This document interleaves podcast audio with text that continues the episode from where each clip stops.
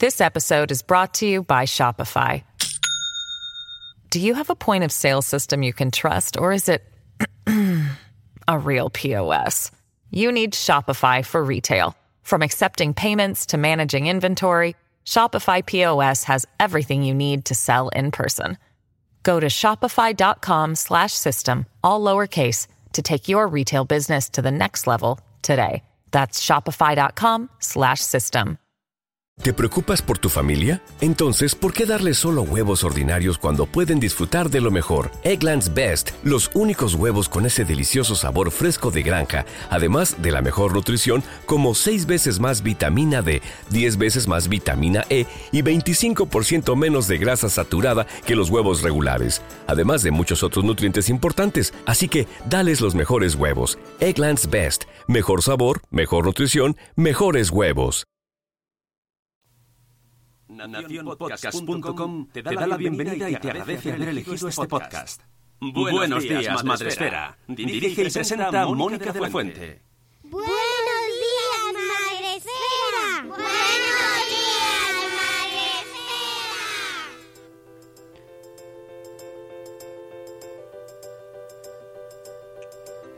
Buenos días, Madre Esfera. Hola amigos, buenos días, bienvenidos una mañana más al podcast de la comunidad de Madre Esfera. Hoy es miércoles 1 de julio, estrenamos mes, mes eh, veraniego, mes vacacional por excelencia para mucha gente, ¿eh? Qué afortunados sois, amigos, los que nos escucháis que estáis de vacaciones. Y volvemos un día más en directo. Hoy desde, como siempre, desde Spreaker, donde nos podéis escuchar, la plataforma en la que retransmitimos en directo. Y también estamos en Facebook Live, en nuestra página de Madresfera, y en el canal de YouTube. Y luego subiremos también el vídeo a IGTV, ¿eh? que nos hacemos aquí multicanales. Y por supuesto, hoy vengo acompañada estupendamente y me hace mucha ilusión. Eh, está con nosotros Julia Cañero. Buenos días, Julia, ¿cómo estás? Buenos días, Mónica. Muchas gracias por invitarnos. Nada, encantada. Ella viene como eh, representante de la plataforma Petra de maternidades feministas, ¿verdad? Así que eh, ahora nos vais a contar, nos vas a contar eh, so- sobre todo estas propuestas políticas que nos habéis estado presentando desde vuestras redes sociales, pero eh, lo primero es contarnos un poco en qué consiste esta plataforma y cómo surge, para que la gente que no la conoce, pues sepa un poco a qué se refiere, ¿no? Esto de Petra, Petra, ¿qué es eso de Petra? Bueno, pues Petra surgió en el verano de 2018 eh, a propuesta de, de Patricia Melino, que tras escribir su libro Maternidad, Igualdad y Fraternidad, decidió buscar pues una a- a madres que estuviesen dentro del feminismo y que luchasen por otro tipo de, de maternidad, ¿no? Y por visibilizar la, la maternidad. Y entonces encontró un pequeño grupo y, se creó un grupo de Facebook privado y empezaron a funcionar. Y poco a poco, bueno, poco a poco, bastante deprisa, pues yo creo que era como una chispa que muchas, muchas de nosotras estábamos esperando, porque empezaron a entrar madres y madres y madres, muchas madres feministas que por fin hemos encontrado nuestro espacio, no, no, no conocíamos un espacio así y porque es verdad que había muchos grupos de crianza, grupos ¿no? de, relacionados con la infancia, con la maternidad, pero a nivel político no, no existía ningún espacio, ¿no? A nivel político, a nivel de, como un espacio feminista no existía. Entonces, pues nació Petra, eh, yo entré poco después, entré en septiembre y, y desde entonces estamos ahí. Y la verdad es que ha ido, ha ido creciendo. eh, ahora mismo, pues, de, ser una, un grupo de WhatsApp al principio, ahora mismo estamos en, todo, en casi todas las comunidades autónomas. Eh, tenemos grupos territoriales repartidos por todas las comunidades autónomas y nos organizamos así, a través de, son grupos territoriales y de los grupos territoriales hay enlaces y todas las enlaces tenemos un grupo donde compartimos pues todo lo que sucede en nuestros territorios, nuestras inquietudes, nuestras propuestas y así funcionamos de una manera un poco más descentralizada. ¿no? Eh, mira, tenemos a gente en el chat, en Spreaker está Zora, Zora Grutuis. Hola, Zora. Sí, que, que dice que nos escucha como Eh, puede, eh. que nos escucha como puede en el parque, pero que luego nos escuchará bien bien en casa. Fantástico. Eh, y en, en el canal de YouTube tenemos a Raquel Risis que dice sois magníficas, gracias por dar voz, Madresfera y Petra. Así que mira, tenemos a gente que nos está escuchando en directo, a los cuales mandamos a todas un abrazo enorme y, y, oye, que me encanta poder eh, compartir con vosotros este espacio, porque desde hace tiempo estáis mm, pues ahí montando un, un follón Sí. y a mí eso me gusta mucho. Pero eh, a mí la primera pregunta... A ver, a ver si se oye bien, porque hay veces que se va un poco la red y no quiero que se nos pierda la conexión, que es súper importante este tema. Eh, ¿Cómo definimos las maternidades feministas? Porque eh, ¿en qué consiste la maternidad feminista?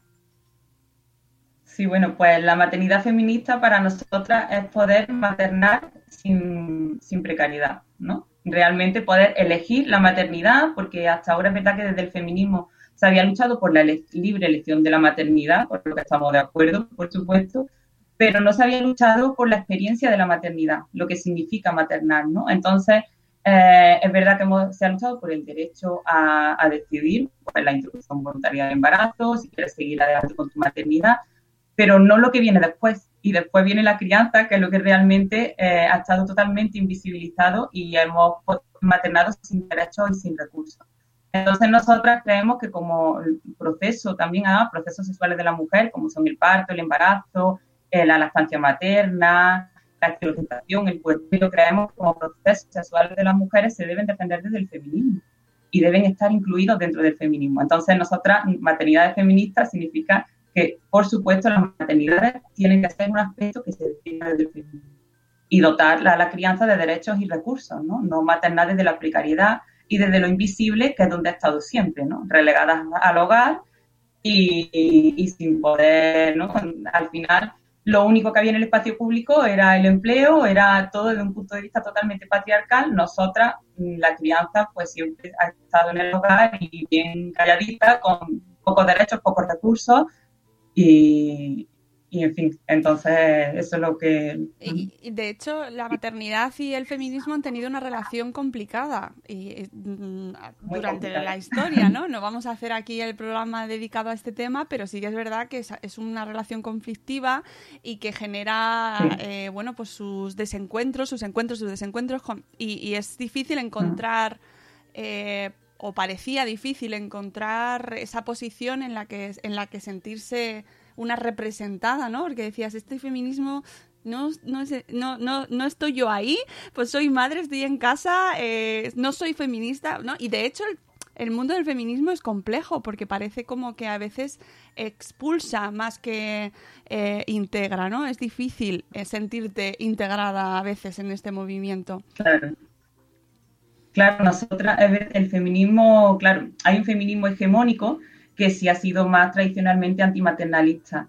Se puede entender, si, si- se puede entender si viene de una generación, porque es verdad que nuestra, ¿no? nuestras madres, nuestras abuelas, pues la mater- se vieron obligadas, primero obligadas a ser madres, nadie les preguntaba si querían ser o no querían ser. Y, después también un tipo de maternidad, eh, pues de ángel del hogar, ¿no? De- donde se mezclaba además con todas las concesiones sobre qué, debería ser el ser mujer. Pero es verdad que una vez que las maternidades son elegidas, eh, esa concesión debería cambiar y el feminismo también debería avanzar en el tiempo y darse cuenta de que las maternidades ahora son diferentes. Entonces, nosotras creemos que, que ahora mismo no tiene sentido ser antimaternalista. O sea, en un pasado se podría entender, pero ahora mismo no tiene sentido. Entonces, bueno, un feminismo que no incluya a las madres es un feminismo excluyente. Y, y no, y eso lo hemos visto también, por ejemplo, en la, en redacción de ciertas leyes, ¿no? Como en los permisos iguales intransferibles, que nosotros hemos visto también que se ha puesto como medida feminista, pero sin embargo no creemos que sea feminismo, feminismo darle más derechos a los varones y además con mejores empleos, ¿no? Porque al final es a quien beneficia estos permisos. Ahí entramos a- en, en uno de vuestros argumentos y vuestras reclamaciones de base, ¿no? Yo creo que con la que nacéis, básicamente, ¿no? Con la reclamación de estos Sí. permisos eh, intransferibles, ¿verdad? Eh, explícanos cómo surge. Explícanos por qué. Sí, nosotras, bueno, nuestro nombre, sí. Te he cortado, mucho. No, no, que no Bueno, nosotras en principio. Hablamos las dos a la vez. que nosotros en principio nuestro nombre de hecho Petra Maternidades Feministas, Petra Permisos Transferibles, ¿no? Eh, ahora mismo es una de nuestras propuestas, tenemos bastantes más, pero fue nuestra principal propuesta y por lo que surgió la primero plataforma y ahora pues ya somos ya somos asociación, ¿no? Pero como plataforma es verdad que, que surgimos como respuesta a esos permisos iguales e intransferibles que considerábamos que no eran una medida feminista. Primero, creíamos que no daba respuesta a la demanda histórica de las madres, que llevamos exigiendo un permiso más amplio de maternidad, el que está intacto, que eh, permanece igual desde 1989, que es una barbaridad. O sea, no se ha ampliado absolutamente nada. Es increíble. Y, es increíble. Y, la, y los grupos de crianza, los grupos de apoyo a la estancia, vienen demandando esa ampliación, sobre todo, hombre, desde los grupos de apoyo a la estancia, pues mm, que defendemos la, la estancia exclusiva hasta los seis meses, como decir la Organización de la Salud y otros organismos internacionales y nacionales. Y, bueno, los expertos, las expertas, y, da igual quien lo defienda, las propias madres, ¿no? Que desean dar el pecho más allá incluso de los seis meses, mm, vemos que es muy difícil con un permiso tan pequeño, ¿no? Que no cubre ni las necesidades de, de esterogestación de, de las criaturas.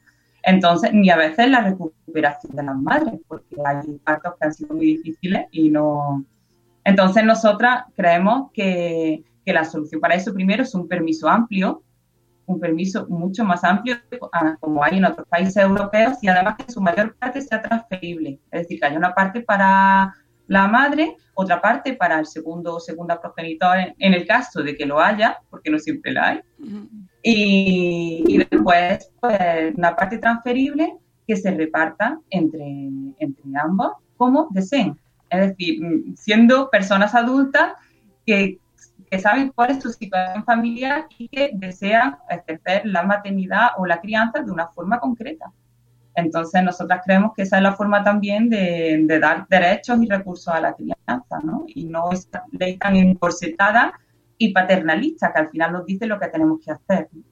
Sí, y que además lo que debería ser sería mirar por el bien del menor, ¿no? Y por, por saber, por atender las necesidades reales de, del bebé y de lo que necesita, ¿no? Y desde luego eso pasa por ampliar en primer lugar la, la baja maternal. O sea, es que no debe, o sea, debería estar en primer lugar en todas partes como reclamación, como reivindicación, mínimo seis meses. Yo no entiendo cómo seguimos aguantando estas bajas eh, que, tenemos, que nos discriminan, que nos, que nos hacen sentirnos más culpables, que nos hacen sentirnos peores personas, peores trabajadoras, peores madres, peores personas, todo. y, seguimos ahí, acatando. No pasa nada, ¿no? Y se celebra, y yo celebro muy bien que se amplíe la baja paternal, pero lo primero que se debería ampliar es la baja maternal. Claro, además si se hace como nosotros decimos, mm, no podrían, nosotros no podrían decir, no es que queréis quitarle el permiso a los padres, que nos lo han dicho, madre mía. No, nosotras apostamos por unos permisos transferibles. O sea, la familia es la que decide. Decide, o sea, si una madre quiere volver al empleo a las 16 semanas porque quiera, es, es posible con estos permisos. Entonces, eh, pero déjennos que seamos personas adultas y que, digamos, ¿no? Y además también, eh, bueno, aparte de que 16 semanas no son nada, la mayoría de madres, yo estoy en un grupo de apoyo a la estancia materna, escucho testimonios de madres y es muy difícil. Si bien es verdad que hay madres que desean mm, salir al espacio público, que ese es otro problema, pero el problema no es la maternidad, el problema no es la crianza, el problema es cómo está la crianza en la sociedad y la maternidad en la sociedad.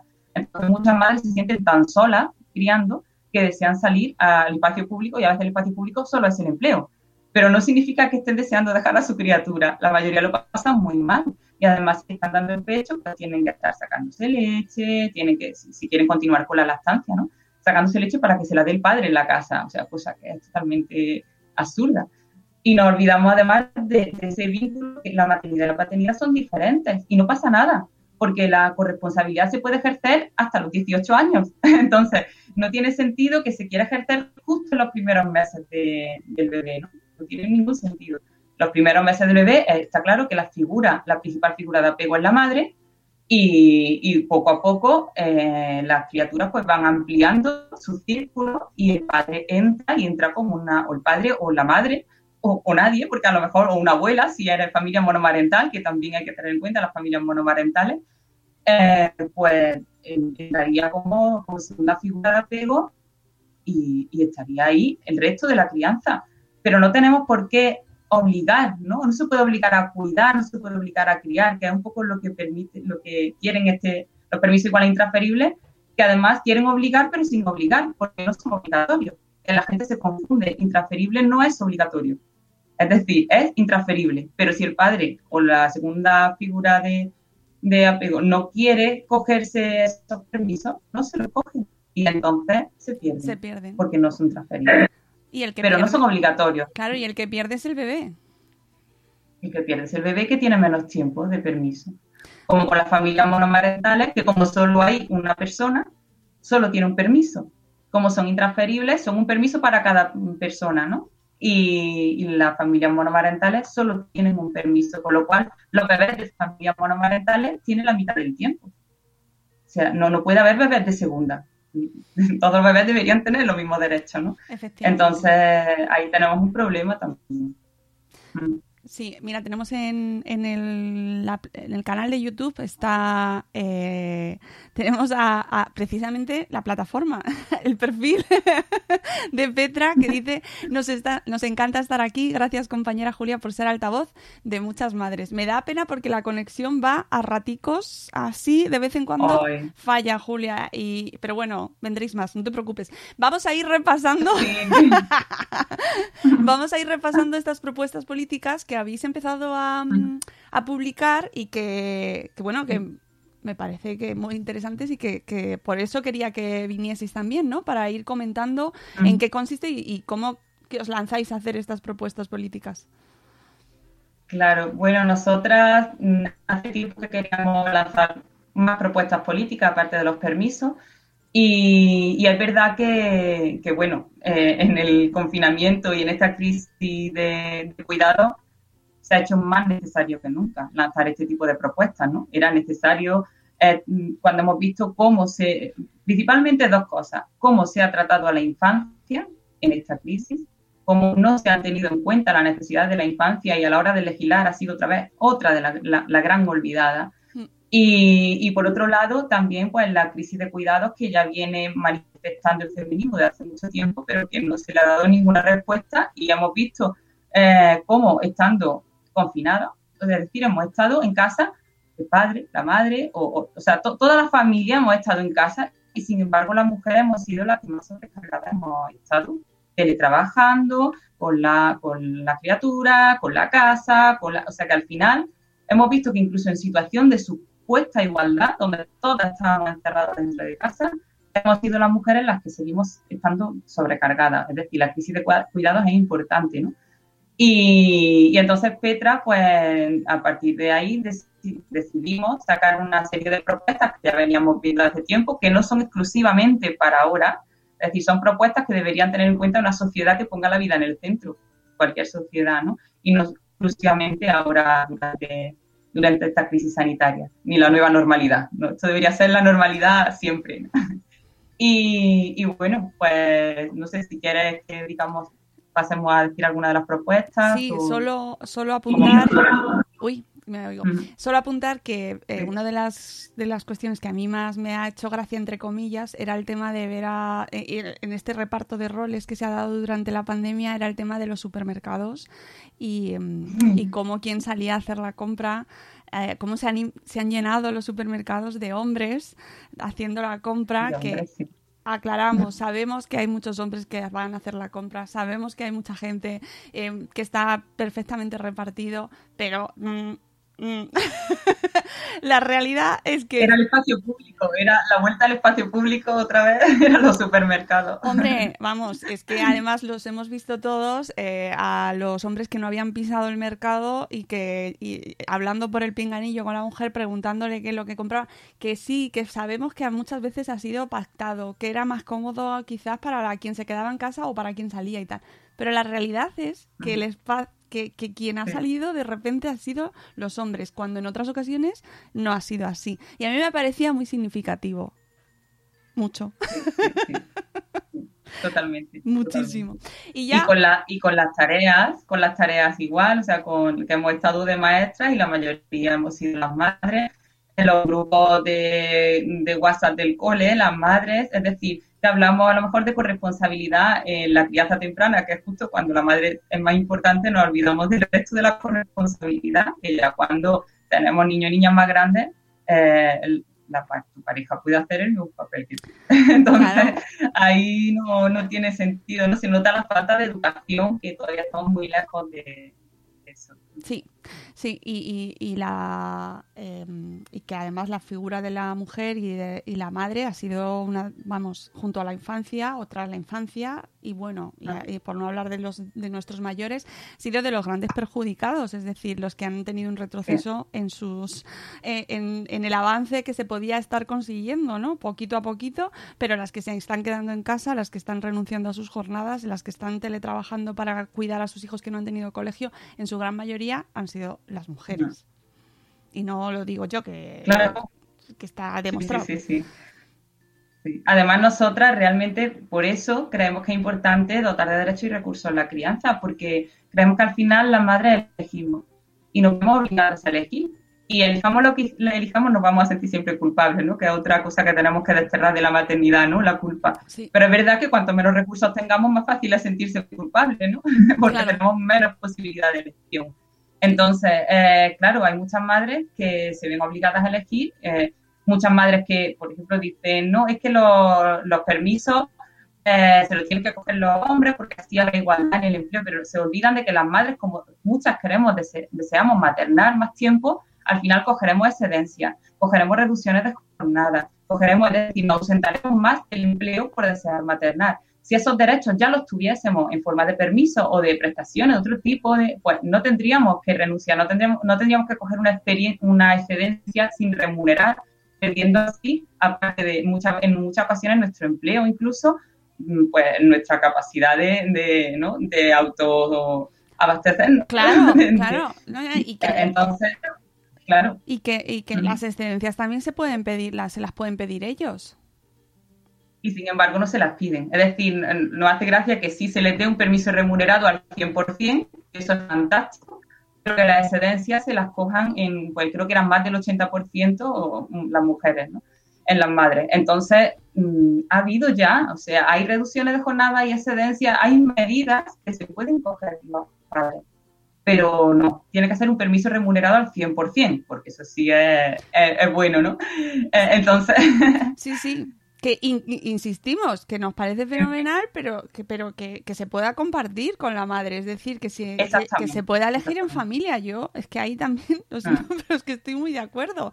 Es decir, es una cuestión que tiene que decir la familia, que discrimina, pero es que ahora ya se puede elegir también y no se está eligiendo. Y se quiere obligar a los padres porque si no es la única medida en la que va a avanzar la sociedad. No lo sé. Además que los padres realmente corresponsables, eh, bueno, son las que tenemos parejas corresponsables, mm, quieren, no quieren, o sea, ven como incluso una usurpación de, de nuestras maternidades, eh, el, quitarnos el tiempo de permiso, ¿no? Ellas, dicen, yo voy a ser corresponsable y yo voy a estar con mi criatura de todas maneras. No necesito un permiso, por supuesto, si tengo un permiso amplio, que debería ser amplio en general, ¿no? Pero si tengo un permiso amplio, puedo estar más tiempo y además no solamente con, mi bebé, sino sosteniendo pues, el hogar, porque mientras tú estás con tu bebé, hace falta que alguien sostenga el hogar, ¿no? Que, pues, haga la comida, que friegue, que en fin, eso es necesario. Entonces, por supuesto, pero es verdad que nosotros pues necesitamos ese tiempo, ese tiempo lo necesitamos Sí. para todo. Sí. Y, sí, Y, y los padres corresponsables lo saben. Claro, claro, y lo, y lo aprovechan. Y hay, mujeres que prefieren volver a trabajar eh, enseguida y pueden hacerlo. Es decir, no se, con esto no se pide Claro. que la mujer se quede en casa, no es un retroceso, no se quiere quitar derechos a las mujeres en absoluto, ¿no? Simplemente que las mujeres que lo desean tengan ese derecho a hacerlo el tiempo que se debería tener, es Mm. decir, el tiempo necesario, el tiempo que realmente lleva la crianza, el tiempo que se tarda en recuperarse físicamente, emocionalmente, ese niño que esté, que sea el protagonista, ese niño, esa niña. En fin, vamos a seguir con las medidas si quieres, porque Con solo con esta, solo con esta ya nos daría para una hora de programa. Sí, además esta es una de nuestras medidas, eh, seguimos teniéndola por supuesto, pero es verdad que hemos incluido más, bueno, hay una que ya también desde hace tiempo la venimos planteando casi desde el principio, que es la prestación universal por hijo a cargo, por menor a cargo, que sí se tiene en otros países europeos también, además como medida importante. En nuestro caso tenemos una prestación, pero no es universal y, aparte es una cuantía mm, ridícula. Entonces, y, además pueden acceder muy pocas personas a esto, muy pocas familias, o sea, familias que realmente tienen una situación de extrema vulnerabilidad. ¿no? Entonces, claro, mm, realmente no soluciona el problema de, de la crianza sin recursos, ¿no? So- soluciona una pequeña parte, bueno, esta ni siquiera eso porque la cuantía es ridícula, pero, pero nosotras creemos que una prestación universal por menor a cargo, haya que muchas familias, que además sabemos que las familias mm, con menores son las que por- las que están en riesgo de, son las que más están en riesgo de pobreza, ¿no? de exclusión social. Y, y dando recursos a estas familias, haremos que la, los menores, que la tasa de pobreza infantil disminuya. Entonces, en otros países no, no estamos inventando nada nuevo, que muchas personas nos dicen, bueno, es que vosotras queráis todo. Digo, no, es que realmente todo lo estamos viendo en otros países, ¿no? Hay países europeos donde el presupuesto en infancia es muy alto, sin embargo, aquí el presupuesto en infancia es una miseria. Entonces, depende dónde se ponga el foco. Nosotras creemos que una, una sociedad realmente que ponga la vida en el centro, una sociedad feminista, tiene que estar por la infancia que al fin y al cabo son el futuro de la sociedad y, el, y cómo esté la infancia es el reflejo de cómo está la sociedad. Entonces, creemos que es, es imprescindible ese tipo de, de prestaciones Me encanta el que se argumento. centren en la infancia. Me encanta el argumento este de vosotros lo queréis todo. Madre mía, madre mía, por favor, ¿cómo pedís esas cosas? Ahí los derechos universales, por favor. Eh, qué, qué- qué egoístas, qué ambiciosas. Venga, seguimos con más propuestas. Seguimos. Bueno, pues voy a, voy, voy a verlas porque para que vaya un poquillo por. Sí, eh, Eh, bueno, los permisos ya hemos hablado. sí, los permisos Sí. por Y nacimiento. además de los permisos, nosotras pues mm, hemos visto también, bueno, sobre todo ahora que tenemos los permisos igual intransferibles, que hacen hincapié en la igualdad, pero nosotras pensamos, vamos a ver, salimos de un embarazo, de un parto, estamos con la lactancia materna, las que estemos, es, es decir, no somos iguales. Entonces, por lo menos pedimos un permiso de recuperación o sea, cualquier, cualquier intervención, cualquier, no estamos diciendo que el, embar- que el parto sea una enfermedad, pero sí es verdad que pasas por una serie de procesos que necesitan recuperación. Entonces, cualquier proceso que, que se dé, incluso si no es cesárea, ¿no? Cualquier operación tiene luego unos días de, o bueno, un tiempo de descanso, ¿no? Sin embargo, una cesárea, pues empiezas directamente con el permiso de maternidad, como si nada hubiese pasado por tu cuerpo. Entonces, nos parece que es necesario que se tenga en cuenta pues, un, tiempo, un permiso que sea exclusivo para esos procesos, ¿no? Para procesos de embarazo, parto, lactancia, un permiso de recuperación, que sea exclusivamente de las personas que necesitan esa recuperación, lógicamente. Sí, sí, además que sabemos que mm, eh, por- hay partos y partos y hay personas que, que realmente eh, necesitan un tiempo y cuidados eh, ellas mismas. ¿no? Detrás ese parto. Y cómo van a atender eh, al bebé de la mejor manera si ellas mismas no se pueden dedicar esos cuidados, ¿sabes? Que me parece una situación invisible absolutamente. Ya en el momento en el que sales del hospital, allá te las apañes. Y, y bueno, y, no hemos- y, y ahora fíjate la gente que ha dado a luz, las mujeres que han dado a luz en, en- durante la pandemia, que ni siquiera han tenido durante la pandemia. eh, ni siquiera Mm. han tenido revisiones. Hay muchas que ni siquiera han podido ver a las matronas para sus revisiones del parto, ¿eh? O sea, Sí. tremendo.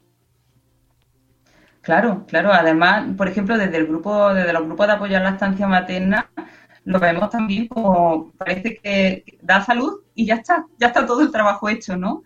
En muchas ocasiones la falta, sobre todo la falta de información y la falta de ayuda, de asesoramiento, pues algunas estancias son bastante difíciles, ¿no? Entonces, eso requiere, muchas madres dicen, ahora que por fin me iba bien en la lactancia, me tengo que incorporar al empleo. Dice, eh, porque es verdad, su lactancia, hay lactancias que son muy fáciles, pero hay lactancias que son más difíciles, sobre todo por eso, por la falta de asesoramiento previo, ¿no? Previo al parto y, y- en el momento de- del nacimiento también. Entonces, hay madres que de verdad lo pasan mal, lo pasan mal porque a lo mejor el parto no ha sido como esperaban, la lactancia no ha sido como esperaba y de repente cuando ya empieza a notar que, que te estás recuperando, tienes que dejar a tu bebé. Entonces no nos dejan, no nos dan tregua, no nos dan tregua. Mm. Sí, va- venga, seguimos con la lista porque tenemos un montón y no nos va a dar tiempo, si no. Especial protección para familias monomarentales. Bueno, eso ya lo venimos diciendo que las familias monomarentales, ap- aparte de estar totalmente excluidas en esta ley de permiso igual e intransferible, que además eh, las asociaciones de familias monomarentales lo vienen demandando y nosotras también lo demandamos porque creemos además que una, una mujer, normalmente digo mujer porque son mayoría mujeres, es decir, decimos monomarentales porque la mayoría son mujeres y, y para, para visibilizar eso, ¿no? Entonces, una mujer con una criatura o con dos criaturas que muchas veces, sobre todo hemos visto en esta pandemia, que han estado sin redes de apoyo alrededor, ¿no? Que menos que necesitar y que son, normalmente son las únicas sustentadoras de su familia. Entonces, tienen que ser las sustentadoras de la familia y aparte las que están maternando, ¿no? Entonces, si no existen ayudas a esa familia, mm, el riesgo de pobreza, como ya está siendo, es, es muy, muy elevado. Es muy elevado. Hmm. Y es muy triste que dejemos desam- desamparadas a estas familias.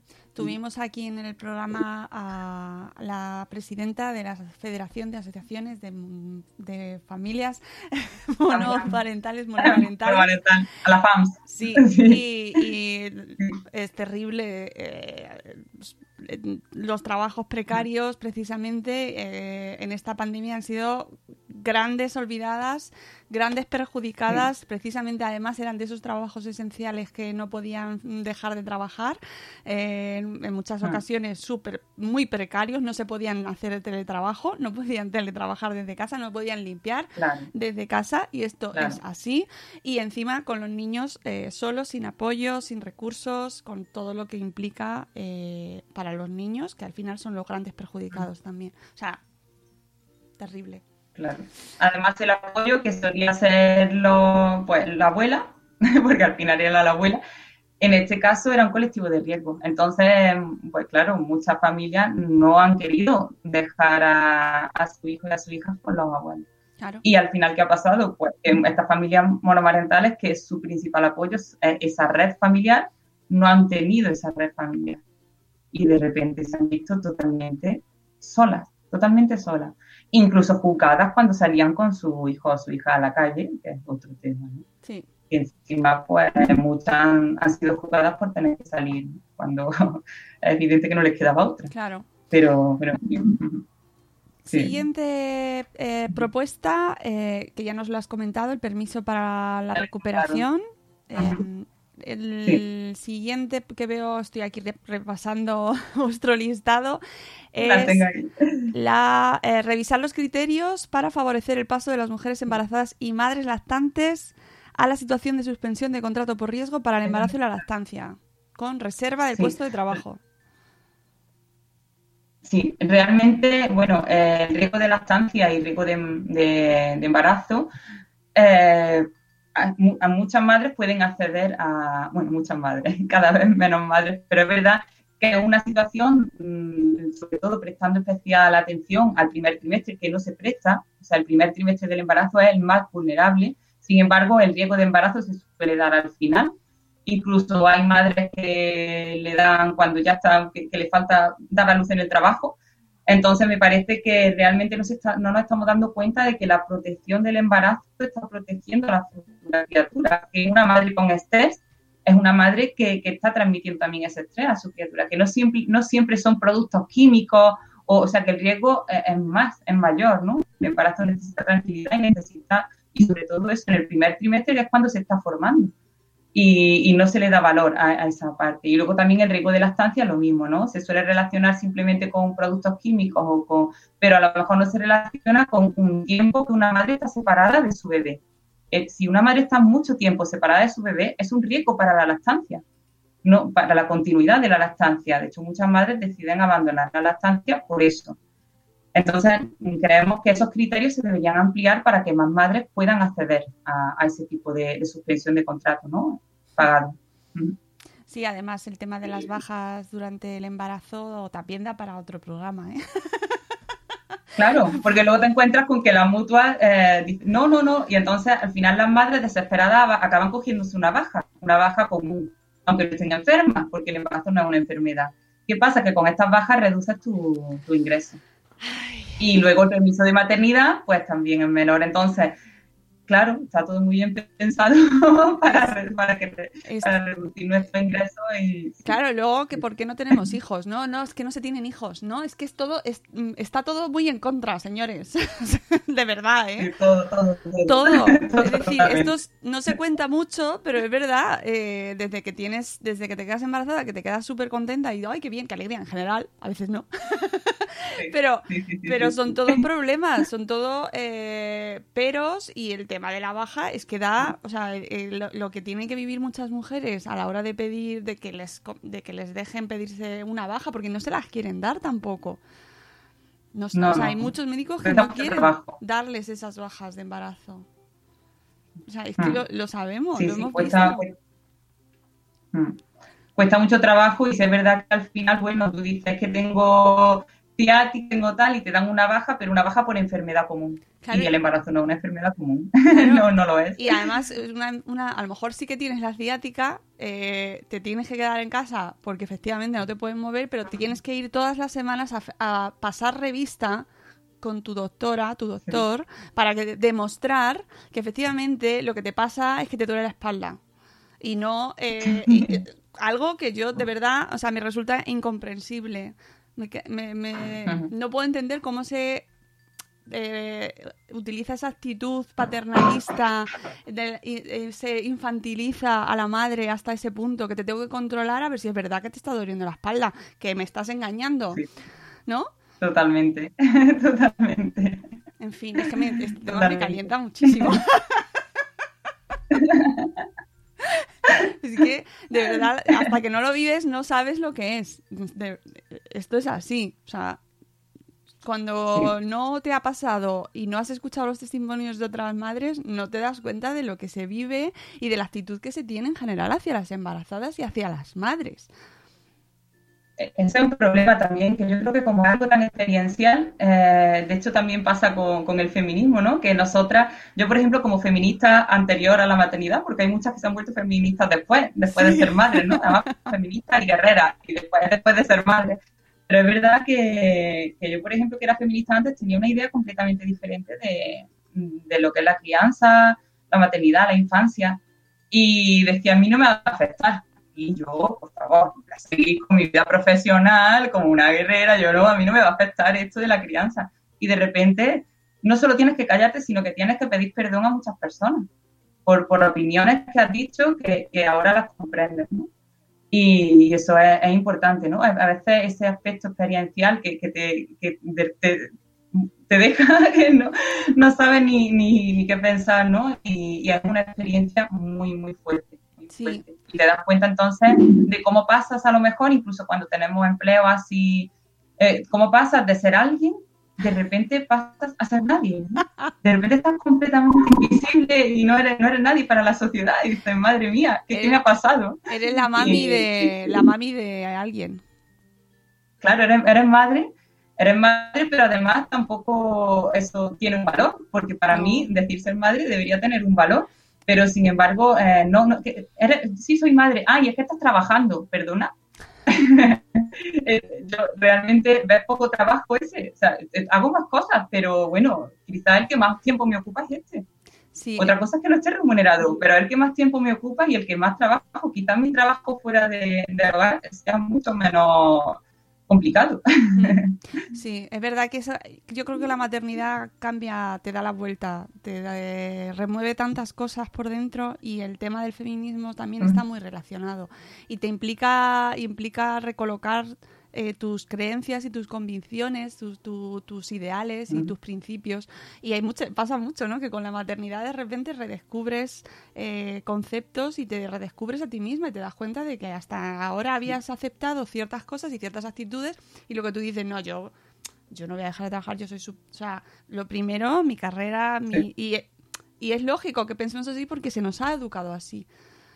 ¿no? Y Claro, cuando te claro. das cuenta de lo que es implica maternar, eh, te, te- se te despiertan una serie de sentimientos ahí a... Oye, a, Sí, a sí, lo mejor sí, no. ¿eh? Pero, pero es verdad que pasa mucho, ¿no?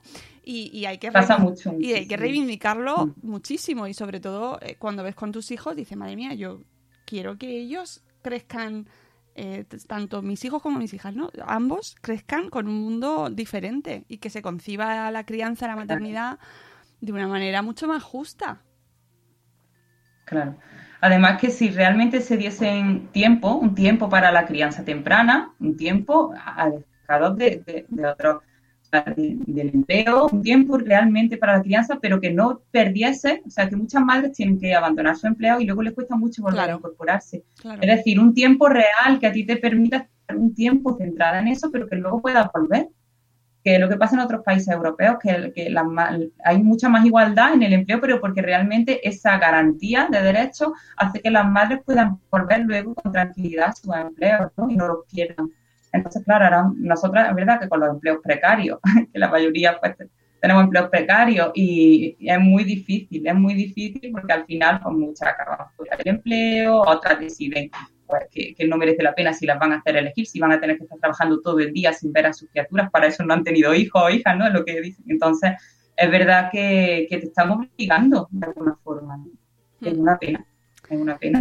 Y la única medida que se propone al- hasta ahora ha sido la externalización, ¿no? Pues tenéis guarderías estupendas donde podáis dejar a vuestras claro. criaturas desde las 16 Uf. semanas. Y, no, y decimos, vamos a ver, en otros países de Europa se echan las manos a la cabeza, 16 semanas y es un bebé si tiene que estar con su madre y a nosotros nos parece tan normal. Entonces, mm, está bien que haya esa, esa posibilidad para las familias que quieren, pero es necesario que, la, que las familias que quieren maternar tengan la posibilidad de maternar en, en el hogar, ¿no? Qué temazo lo de las guarderías también. ¿Ves? Es que está todo, es un campo minado esto. Sí, totalmente. Es difícil. Y además es una medida, es, es por la que se apuesta, ¿no? También, es por la que se apuesta. Claro, de 0 a 3 ya, o sea, todo de, de- de los desde el- desde cero, desde que nacen, o sea, ya se está buscando eh, eh, que no mm, esa que cubrir ese tiempo eh, para que tú puedas salir a trabajar, a trabajar, a trabajar, a producir, a volver a ser útil, a volver a contar para la Sí, Es Claro, que duele oírlo. Claro, porque, porque- sí, sí, sí, sí. Eh, Tú, tú crías, o sea, tú crías tus pares, dejas a tu bebé, lo aparcas directamente y, y volver a ser útil para la sociedad, ¿no? Para que el capitalismo no se resienta. Claro. Entonces, realmente mm, no, no tiene sentido, ¿no? ¿En qué estamos pensando? Y además es también muy triste que a veces estas medidas provengan de grupos políticos que deberían defender lo contrario. Pero bueno, en fin, yo creo que también es un, una, un mal asesoramiento, una mala información también y a lo mejor también un poco más de preguntas. Yo creo que es imprescindible. No se han hecho estudios de opinión serios a las madres, no se les ha preguntado a las madres qué quieren. Si realmente se lo hubiese preguntado, mm, las leyes yo creo que cambiarían bastante. Pero no se tiene en cuenta. no en Claro, cuenta. ese es el temazo de fondo, ¿no? De que se legisla con qué criterio y ahora mismo, por ejemplo, lo, lo estamos viendo, cómo se está legislando, qué medidas son las que se están poniendo en marcha eh, para recuperar qué, para Ajá. recuperar la economía. Lo prim- ahora está primando la economía, vale que son unas circunstancias excepcionales y no, no vamos a extrapolarlo así a, a todo el resto del tiempo, pero sabemos que la economía Claro. manda siempre. Sí. Siempre. El capitalismo es Sí. mm, lo que prima y las medidas se toman en función a los intereses económicos.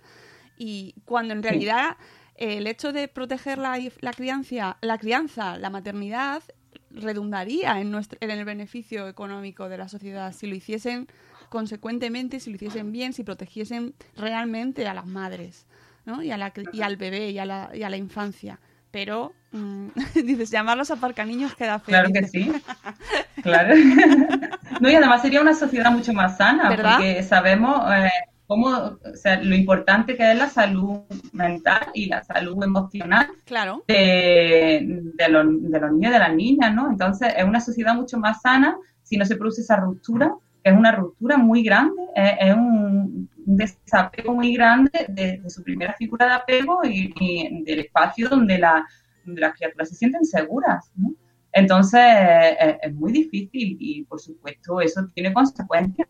Tiene consecuencias que no las vemos porque, otra vez más, la, los niños y las niñas parece que no, es que son muy. re- la resiliencia, la resiliencia, no, perdona, perdona, la resiliencia. Eh, pueden tener mucha capacidad de resiliencia, pero no nos basemos en eso para hacer barbaridades, como se ha hecho también en esta, en esta crisis, ¿no? No, tenemos que centrarnos, son un colectivo vulnerable y como colectivo vulnerable tenemos que ver qué les pasa y si no somos capaces de ver qué les pasa, por lo menos hablemos con expertos y expertas en infancia e incluso con las propias familias, que son las que realmente saben lo que necesitan, ¿no? Y, y no se hace. Tenemos todavía la perspectiva totalmente adultocéntrica, donde todo está pensado para, ¿no? para personas adultas. sí, Mm. mira, en, en el grupo de YouTube están encendidas. en el canal de YouTube eh, tenemos a Marta Sobrino que, que habla de las, de las escuelas infantiles. y dice. Llamarlas Sí, sí. aparcaniños queda feo y te lo venden como que les viene fenomenal para que se inmunicen y socialicen. Efectivamente, y es una barbaridad absoluta. Por no hablar, dice Raquel Risis, del trabajo gratis que las mujeres y madres regalamos al sistema productivo. Un 40% del PIB es trabajo doméstico y reproductivo gratis. Y Bego de una mamá con Crohn Mm. dice, en este país es un privilegio ser una madre pensionista. Qué pena. Es verdad, Sí, es una pena. totalmente. Sí, además es una pena que no se tenga en cuenta como que realmente sean eh, que no se tenga en cuenta como derecho. Es decir, no se valora eh, una prestación. Nosotras que dices que vosotras queréis criar y qué tipo os paguen. Digo, no. Que lo todo. estamos haciendo un trabajo muy, muy, muy importante, es el más importante de la sociedad. Entonces, que menos que hacerlo sin precariedad, que menos que haya prestaciones para eso, que hay prestaciones para muchísimas cosas que menos que haya prestaciones para que la crianza sea digna y que menos que haya también más medidas, por supuesto, más medidas que hagan que, el empleo se adapte a la vida y no al revés, como otra de nuestras medidas, ¿no? que también es la reducción de, de la jornada laboral para toda la sociedad. Nosotras creemos que, realmente toda la sociedad tiene que poder eh, no centrarse en el empleo. O sea, que el empleo es una parte de tu vida, pero tu vida es más, ¿no? Que es lo que estábamos diciendo antes, el tiempo libre que es, eso, que es. Y más cuando eres madre, no, eso existe, no, no, no lo sé, privilegio. también es importante. Es, es el privilegio ahora mismo, el ocio, yo creo. Sí. Bueno, aparte sí, de comer, ¿no? En muchas Vale. ocasiones, pero, pero sinceramente el ocio ahora mismo se está, se está presentando como una opción de privilegio absoluta. Está claro, y más después de lo que estamos viviendo, que al final no hace más que esta crisis, no hace más que acentuar la, la crisis social que tenemos, que es evidente.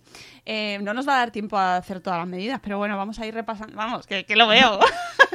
Julia. Sí, así rápido, así más rápido. Sigue, sigue. Eh, Si quieres, eh, si quieres hacerlo Bueno. así más rápido, Vamos a ver si también la, la veo.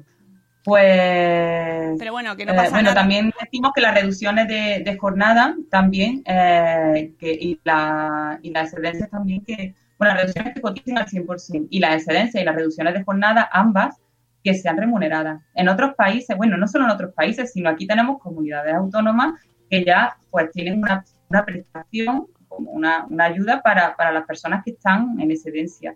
Nosotras creemos que ya que nos obligan a cogernos excedencias porque nos obligan, porque no tenemos ese tiempo, pues por lo menos no empobrezcamos.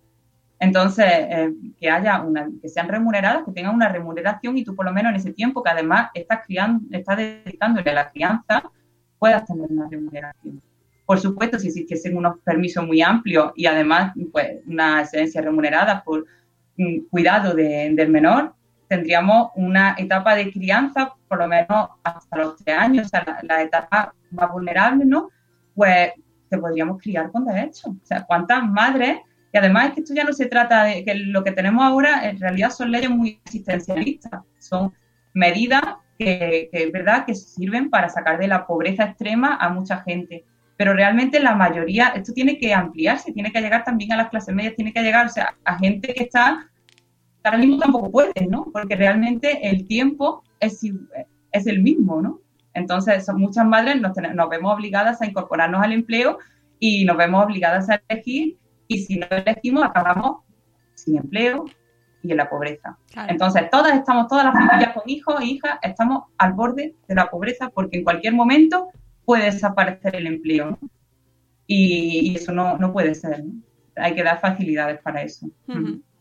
Totalmente. Eh, si quieres, seguimos a aumentar los días de permiso. La red de oficina pública, Con una red de oficina pública, nosotros lo que hemos visto es que cuando las madres quieren acceder a información sobre maternidad, sobre permisos, sobre todo tipo, tienen que ir a todos los organismos tan dispersos. Cada uno te dice una cosa, otro te dice otra. En el grupo de, apoyo, por ejemplo, nos preguntan muchas cosas y al final tenemos que tener hasta guías ¿no? que expliquen eh, todos los derechos a los que puede acceder pues creemos que es importante una oficina, una oficina que, donde esté todo unido, ¿no? todo unificado, y que así las madres podamos tener una atención integral de todo lo que nos preocupa y de todas cuáles son nuestros derechos y a qué recursos podemos acceder. Eh, bueno, también creemos que es fundamental, hablamos mucho de los permisos iguales intransferibles, por ejemplo, ponen mucho en el foco en la familia. La familia tiene que, la familia tiene que, para que el empleo no se resienta. Nosotros creemos que el empleo si el empleo no discrimina, si las empresas nos discriminan, pues hay que tener medidas, poner medidas sobre las empresas, no sobre las familias. Entonces creemos que es fundamental que haya control, que haya inspecciones de trabajo para que no se eche embarazada, para que se mantengan los puestos de trabajo, para que se den esos, permisos que hacen falta, para que no para que se nos concedan también más tiempo para, para la enfermedad que otra propuesta, ¿no? Eh, no puede ser que tengamos tan pocos días por enfermedad de, nuestro hijo y nuestra hija, cuando yo me imagino ahora, ¿no? Una enfermedad larga, ¿qué hacemos? ¿Qué hacemos con una enfermedad larga? Porque bueno, un resfriado de un día puede, pero ahora una varicela, eh, ¿qué hacemos si solo tenemos unos días de, permiso? ¿no? Y realmente es el periodo más vulnerable de nuestras criaturas cuando están enfermas. ¿Con quién quieren estar? ¿Con quién quieren? No. Mm. Entonces, eso es fundamental. ¿Y cuántas madres eh, no tienen que dejar de trabajar para atender a sus hijos cuando tienen enfermedades largas o tienen necesidades especiales? Ah. Sí, sí, sí, sí, muchísimas. Muchísimas. Se ven obligadas a decir, claro, porque no, no existen esos derechos, ¿no? Y luego también hemos visto cómo el teletrabajo, por ejemplo, la flexibilidad ha sido una opción. Hmm. Y creemos que una opción válida para algunos casos. Primero, no válida para todo tipo de empleo, y eso hay que tenerlo en cuenta. Y después hemos visto lo que significa teletrabajar cuidando. hemos visto cómo la crianza necesita mucho tiempo y una presencia. Y ha habido madres en este confinamiento que han acabado muy, muy, muy estresadas y con problemas serios de salud por ese agotamiento, de ese agotamiento que supone estar teletrabajando y al mismo tiempo cuidando sin, sin descanso, ¿no? Y una y, además que tus hijos no salgan en la pantalla porque entonces, no, es que está en mi vida, es que, es que está en mi vida. Entonces, no, no se puede, no puedo separar. Yo no puedo, no puedo parcelar y decir, si tienes ayuda familiar, puede ser que sí, ¿no? Y alguien está en la casa con la criatura y tú mientras estás teletrabajando, pero si no, no son compatibles. Y esa es una gran mentira. Puede ser compatible si tienes que desplazar larga distancia, porque es un tiempo que te ahorra. Pero luego, eh, lo que es el trabajo en sí, no es compatible. Hmm. es que hemos leído eh, tantas, tantas cosas durante esta pandemia. Hay gente que ha descubierto el teletrabajo y los niños a la vez y ha sido como... Como, como aquella socorrista que mezcló componentes químicos en la piscina y la leoparda, ¿no? Bueno, pues esto es exactamente lo mismo y de repente ha sido como, ¡Ah! pero si no se puede trabajar con niños en casa, ¡Ah! no me digas. Totalmente, que es que a los niños hay que echarles un ojo. Claro. y además cuando estás de cara al público cuando tienes que dar una respuesta, porque todas aquí, bueno, hemos leído un libro a trozos, no pasa nada. Yo me estudié unas oposiciones a trozos, o sea, tiré en una alfombra con mi, con mi hija con muchos juguetes y leía un párrafo y lo intentaba memorizar mientras hacía un puzzle. O sea, que, que yo creo que, que todas hemos intentado hacer eso como hemos podido, pero trabajar es diferente porque muchas veces está de cara al público, está atendiendo a otras personas, está y muchas veces pues no es, no es compatible, ¿no? Con, con, esta, con la crianza. Y si, si, realmente, si realmente se entendiese y se pusiese en valor la crianza y los cuidados en casa con nuestros pequeñitos, no pasaría nada, no nos tendríamos que disculpar, no, no te tendríamos que pedir perdón ni sentirnos tan mal como nos sentimos porque estamos desatendiendo o eh, no puedes estar ni a una cosa ni a la otra si existiese una visión realmente eh, respetuosa de la crianza y de la infancia y de la maternidad, pues no estaríamos eh, reivindicando lo que estamos reivindicando, que parece que es que es una locura, pero es, oye, que es que hay un niño en casa. Ah, en la base. Claro, ah, claro, normal, ¿no? O sea, eh, es que está mal todo. Claro, porque al final tú dejas, Claro, tú dejas de ser, no, tú, ahora, ahora no soy madre, no, madre eres siempre, no, no, no dejas de ser madre, entonces eh, eh, es, muy, es muy cruel que se nos obligue, ¿no? A disociarnos de esa forma. Ahora soy madre, ahora soy profesional no sé cuánto, no, yo soy profesional y madre todo el tiempo. O sea, y, también soy profesional siendo madre, no, no soy solo madre, ¿no? Y, ni tampoco soy solo profesional, es decir, eh, todo eso nos atraviesa y nos atraviesa todo el tiempo. Entonces es fundamental además que se visibilice, porque mucha ha estado escondida la maternidad. Tenemos que sacarla, sacarla a la luz, sacarla a los espacios públicos y, decía la gente que, sí, que la maternidad existe, que la crianza existe, que estamos ahí, ¿no? Claro. Eso es, fundamental. Claro, claro, y que no es una cosa que se esconda eh, y que de repente hay gente que la ha descubierto ahora. Y dice, ¡Onda! Pero si hay que pasar tiempo con los niños, que los niños te piden tiempo y piden jugar contigo y se te suben encima. Sí, Efectivamente, y eso sigue pasando cuando no hay pandemia. Y alguien se tiene que encargar de ellos y deberíamos ser nosotros. Claro. ¿No? Mm. Claro, además nos daban consejos, a mí me hacía gracia porque nos daban consejos de recursos para que no, para que tengáis recursos en casa, ¿no? Y recursos por todas partes. Yo digo, estas personas se creen que nosotras no hacíamos nada. O sea, que, que realmente nosotras no teníamos recursos, no inventábamos nada, no, no, eh, no, claro, ¿esto por qué es? Porque realmente el hogar ha salido a lo público, ¿no? El hogar ha sido el centro. Entonces antes el hogar no importaba, ahora el hogar sí ha sido el espacio central. Entonces, pues hay mucha gente que dice, vamos a enseñarles cómo tienen que estar en el hogar. Perdona, ya lo sabíamos.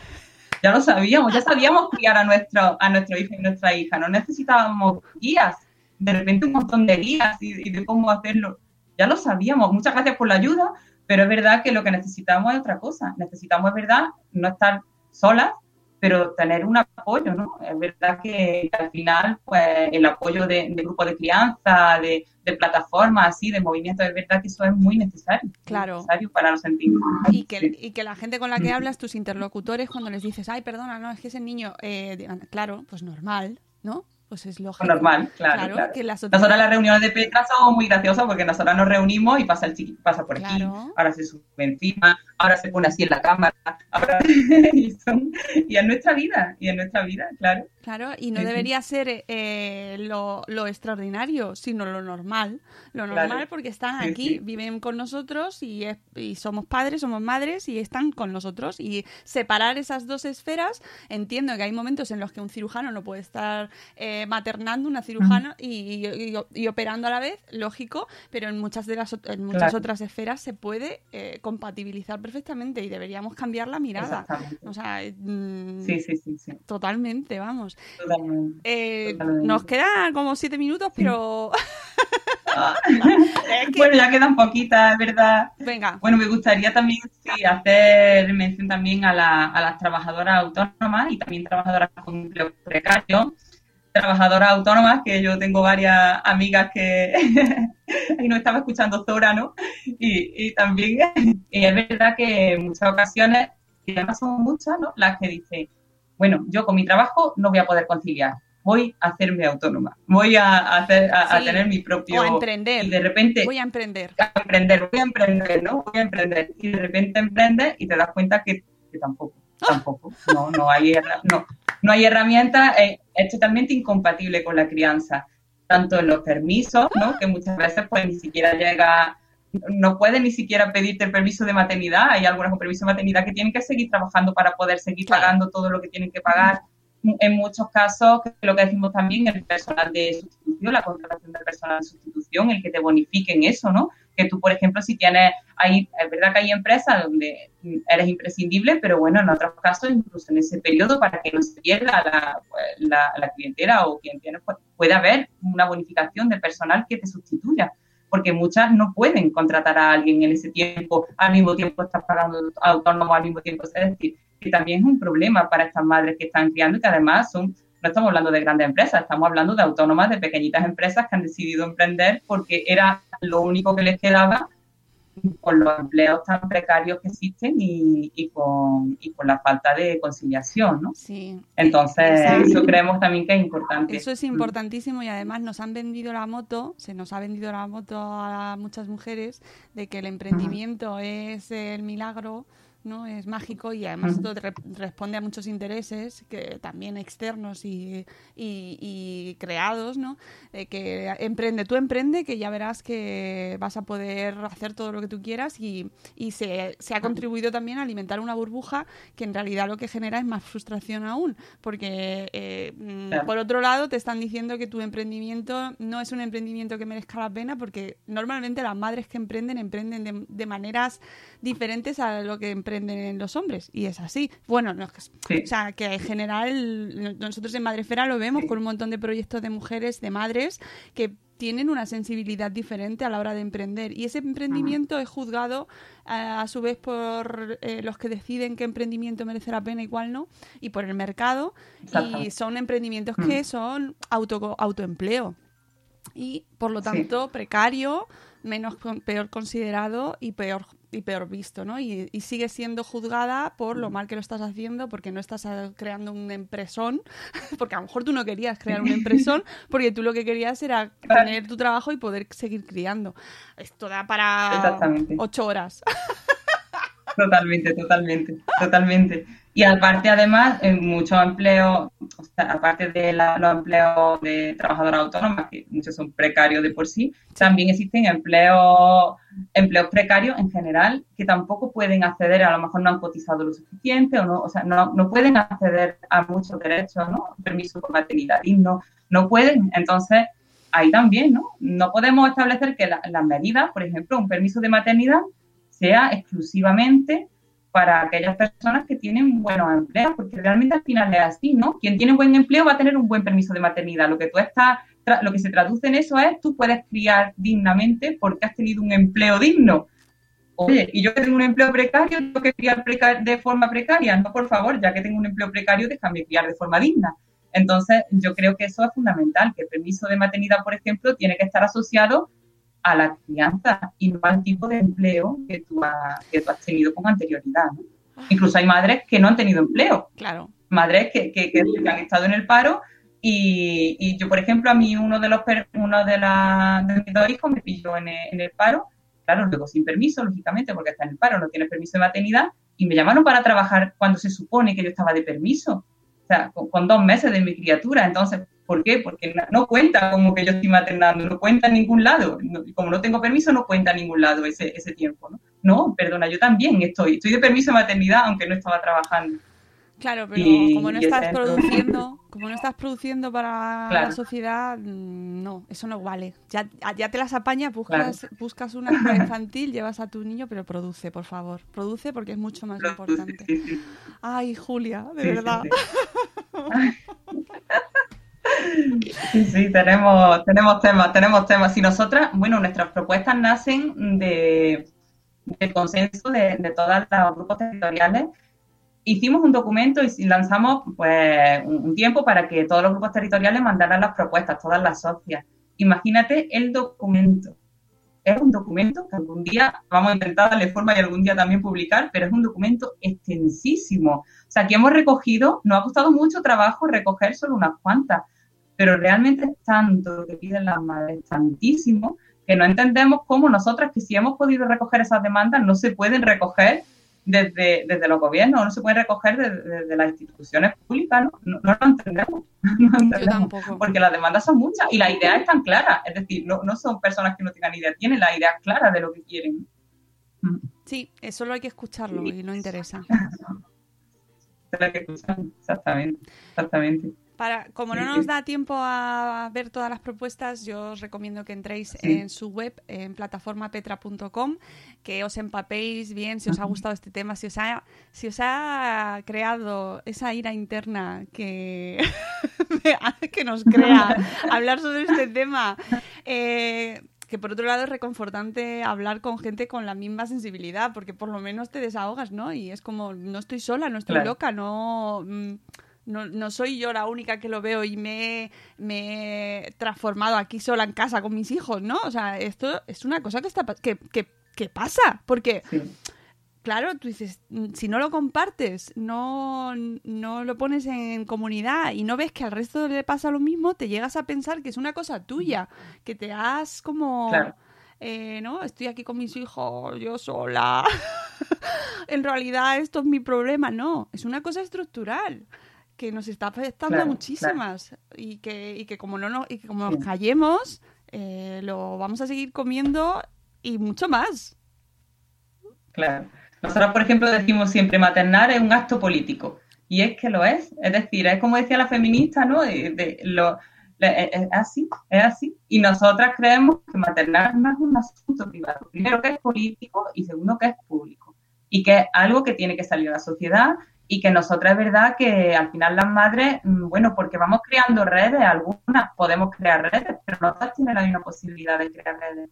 Para mí es fundamental, ha sido fundamental Petra, ha sido fundamental el grupo de apoyo a la estancia materna, estar con otras madres que están en tu misma situación y, por lo menos te más comprendida. Pero hay mujeres que llegan que están desesperadas porque, porque no han tenido ningún tipo de, apoyo y, y al final crees que eso es lo normal, ¿no? Que lo normal es estar sola, que lo normal es no tener ayuda y, que no, no hay otra. Y, bueno, cosas así eh, te dan esperanza, la verdad. Sí, la verdad es que sí. Así que yo desde aquí y aplaudo que existan estas iniciativas, que, que lo hayáis recogido, que, que deis eh, guerra con ello, porque nos obliga a todos a, a, pensar, ¿no? E incluso aunque tengas que escuchar esos comentarios de que lo pedís todo, ya, sí, sí, sí, sí. que venga, que sí. que sí, que estoy Pedimos lo que nos merecemos ya después de tanto tiempo. Hombre, por favor. Eh, y además es que eh, yo la recomiendo mucho, pero es verdad que la serie de HBO de eh, Miss América, o Mrs. América, no sé si es Miss, Mrs. América, es fantástica para visibilizar esta situación, ¿no? Y cómo las luchas y de cómo surge el feminismo de, de lo que se estaba fraguando, ¿no? De las reivindicaciones y, lo, y se ve muy bien cómo, cómo se argumentaban ciertas cosas y decían, anda, que es lo que estáis pidiendo, qué barbaridad, ¿cómo pedís eso? cosas que ahora, que ahora ya tenemos absolutamente normalizadas y que sería como una locura decir que, pues eso, que las mujeres no podían votar antes, ¿no? Que no tenían derecho a votar o a elegir, eh, a tener una cuenta bancaria sin su marido, por ejemplo, ¿no? Pues todo ese tipo de reclamaciones están muy ligadas a esto que estamos contando hoy, por mucho que la gente diga, ¡hala! Se lleve las manos a la cabeza. Pues no, yo estoy ahí. Está totalmente ligado. Totalmente. Porque, eran, se consideraban asuntos privados, igual que ahora se considera la maternidad. Entonces, realmente sacar eso a la esfera pública y sacarlo ¿no? y, darle una, una, forma también política y reivindicativa, de, una forma del activismo, eso hace también que, que se vea diferente, ¿no?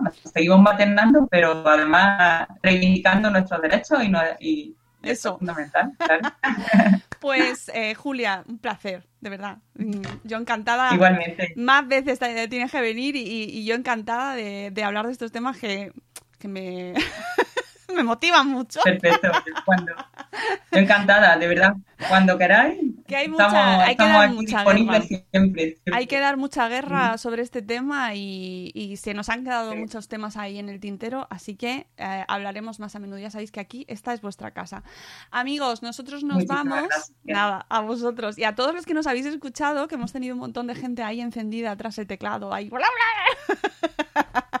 y a los que nos escuchéis, incluso aunque no estéis de acuerdo. Gracias por escucharnos y gracias por estar ahí, por defender también ahí los derechos de la maternidad, de la crianza, de la infancia al final, ¿no? Es el defender a la infancia. Nosotros nos vamos y volveremos el lunes, este viernes no tenemos programa, volvemos, ay no, calla, que nos hemos ido de vacaciones de la agenda. Volvemos el miércoles que viene. El miércoles que viene volvemos a las 10 de la mañana con Jaume Funes eh, para hablar sobre adolescencia que también es un temazo que estamos ahí viviendo a tope, así que vamos a hablar sobre comunicación y cómo nos comunicamos los padres con nuestros hijos en esa edad tan complicada y que ahora después de la pandemia que hemos estado ahí encerrados a presión, nos hace mucha falta hablar sobre ello. Gracias a todos, gracias por estar ahí y cuidaos mucho. Hasta luego, Mariano. Adiós. Mañana. Hasta mañana.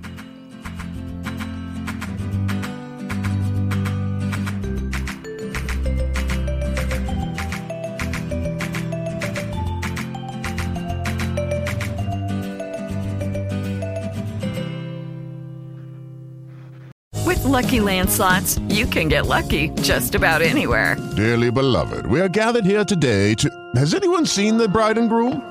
Sorry, sorry, we're here. We were getting lucky in the limo and we lost track of time. No, Lucky Land Casino, with cash prizes that add up quicker than a guest registry. In that case, I pronounce you lucky. Play for free at LuckyLandSlots.com. Daily bonuses are waiting. No purchase necessary. Void where prohibited by law. 18 plus. Terms and conditions apply. See website for details. With Lucky Land Slots, you can get lucky just about anywhere. This is your captain speaking. Uh, we've got clear runway and the weather's fine, but we're just going to circle up here a while and uh, get lucky. No, no, nothing like that. It's just these cash prizes add up quick. So I suggest you sit back, keep your tray table upright, and start getting lucky. Play for free at LuckyLandSlots.com. Are you feeling lucky? No purchase necessary. Void where prohibited by law. 18 plus terms and conditions apply. See website for details.